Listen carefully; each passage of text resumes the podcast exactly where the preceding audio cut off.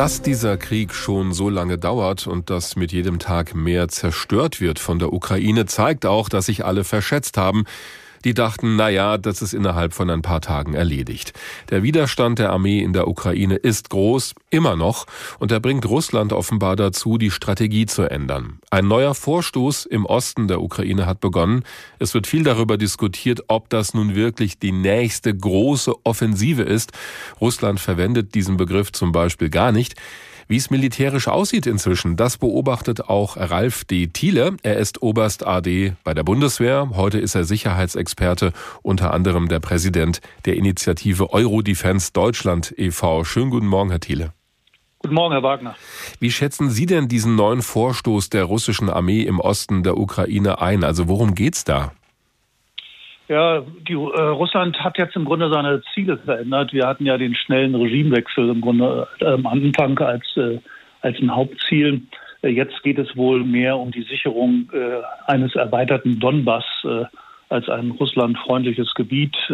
derzeit in diesen Stunden findet eine Art Gefechtsfeldvorbereitung auf breiter Ebene statt. Wir haben etwa 500 Kilometer Gefechtsfeldbreite, die sich da äh, abzeichnen und äh, Artillerie, Raketen, Bomben äh, versuchen jetzt die ukrainische Verteidigung zu schwächen und danach wird dann eben ein breitflächiger russischer Angriff erwartet. Heißt das mit anderen Worten, die russische Armee und deren Führung haben ihre Ziele längst heruntergeschraubt nach diesen acht Wochen? Ja, sie haben sie verändert. Was äh, ich als äh, Soldat sagen muss, keine Überraschung ist, generell überleben Planungen selten äh, die ersten Gefechte und das war hier auch so mit großen Überraschungen verbunden. Man hat jetzt eben seine Ziele reduziert. Das schließt natürlich nicht aus, dass sie auch wieder ausgeweitet werden können. Bedeutet das aber insgesamt auch mehr Gewalt nach so langer Zeit in diesem Konflikt, also auch gegenüber der Zivilbevölkerung zum Beispiel? Ja, Krieg ist immer Gewalt und längerer Krieg und mehr Krieg ist mehr Gewalt. Äh, von daher muss sich natürlich auch ein Verteidiger immer gut überlegen, was er wie macht. Äh, die ukrainische Bevölkerung ist äh, definitiv der Hauptleidtragende und wird äh, mit so einer Ausweitung des Krieges äh, auch mehr Leid erfahren. Wir sehen allerdings auch, wie die Armee der Ukraine es offenbar immer wieder schafft, Gebiete zurückzuerobern und der russischen Armee erheblichen Schaden zuzufügen, obwohl die doch eigentlich viel schwächer sein müsste, alleine von der Stärke der Truppen her, die ukrainische Armee. Welche Erklärung haben Sie dafür? Ja, wir haben eben viele Überraschungspakete bei den Russen, bei den Ukrainern, übrigens auch im Westen. Äh, für die Ukraine ist äh, maßgeblich äh, zum einen die hohe Kampfmoral, die überrascht, aber auch gut vorbereitet werden wurde, muss man sagen, seit 2014, seitdem damals die Krim genommen wurde.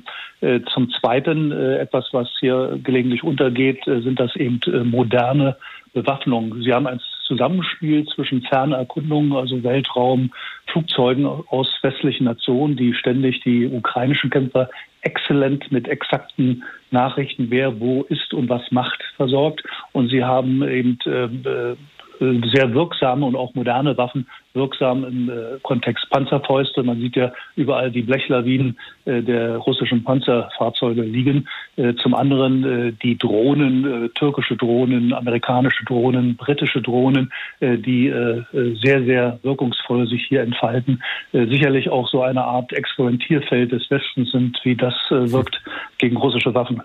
Ja, und die Unterstützung aus dem Westen ist wahrscheinlich wirklich nicht zu unterschätzen. Deswegen wird ja auch gerade diskutiert, ob auch Deutschland schwere Waffen liefern soll an die Ukraine. Bundeskanzler Olaf Scholz hat das bislang ausgeschlossen. Er verwendet diesen Begriff auch offenbar ganz bewusst nicht. Wie wichtig wären denn solche Waffen aus Deutschland für den weiteren Verlauf des Krieges?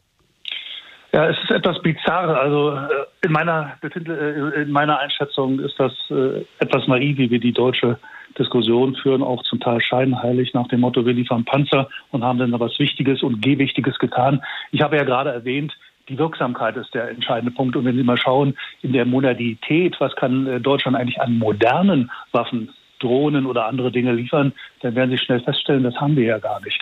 Deswegen ist äh, alte Panzer äh, 50 Jahre Lebensdauer, äh, kaum äh, bewegungsfähig, auch wenn sie funktionieren, äh, immer wieder äh, ja, gestört werden, liegen bleibend.